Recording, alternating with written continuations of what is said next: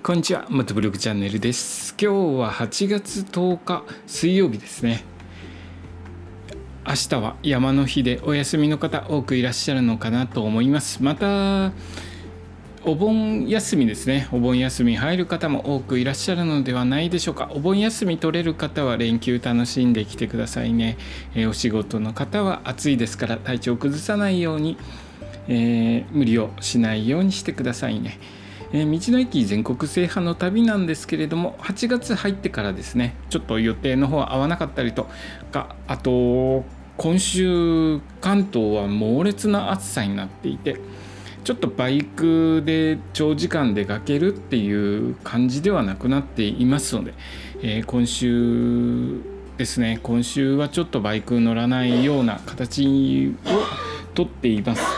でですね、まあ、あのちょっと道の駅回れてないんですけれども回れてない中でもですね、えこれから回る道の駅の下調べの方をしております。え今日下調べした道の駅は道の駅南飛騨小坂というところを調べてみました、えー場所はですね岐阜県下呂市えー、小坂町にある岐阜県道437号の道の駅ですね、えーここは愛称は南飛騨小坂花桃と呼ばれているそうです、えー名称は植物の花桃に由来しているそうですね。可愛らしい名前の愛称で呼ばれているようです、えここの施設はですね写真見たところちょっとあの素敵だなという作りをしています。普通の道の駅とはちょっと変わった作りをしていて、えーおしゃれな感じの作りですね。なんて言ったらいいのかな。えーなんて言ったらいいんだろう。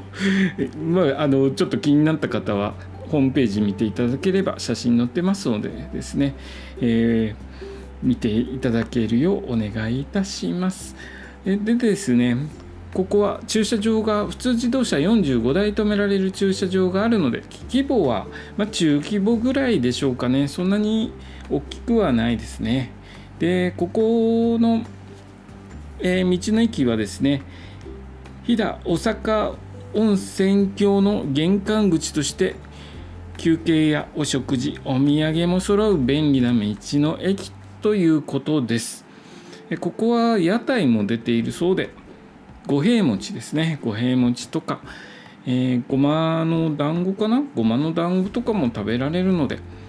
ちょっと立ち寄った際ですね。軽く、えー食べたりとかするには便利なのではないでしょうか。売店とかではですね、えー産地直売の野菜を販売されています。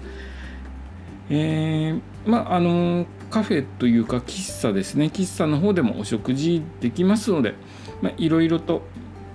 ここ立ち寄った際はまあ便利なのかなと思います、え僕はですね今月はちょっと飛騨飛騨の方までは、えー行けないと思うんですけれどもまあ9月か10月ぐらいにかけてこちらの道の駅の南飛騨大阪の方に、えー行きたいですね、まあ、計画を組んで行くようにしていきたいと思います。まだまだ暑い日続きますので体調を崩すことのなく、えー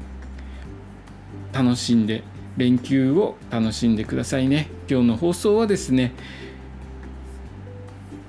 今日の放送はですねみな道の駅南飛騨大阪について調べたことを放送させていただきました。今日の放送もお聞きいただきありがとうございました。それではまた明日。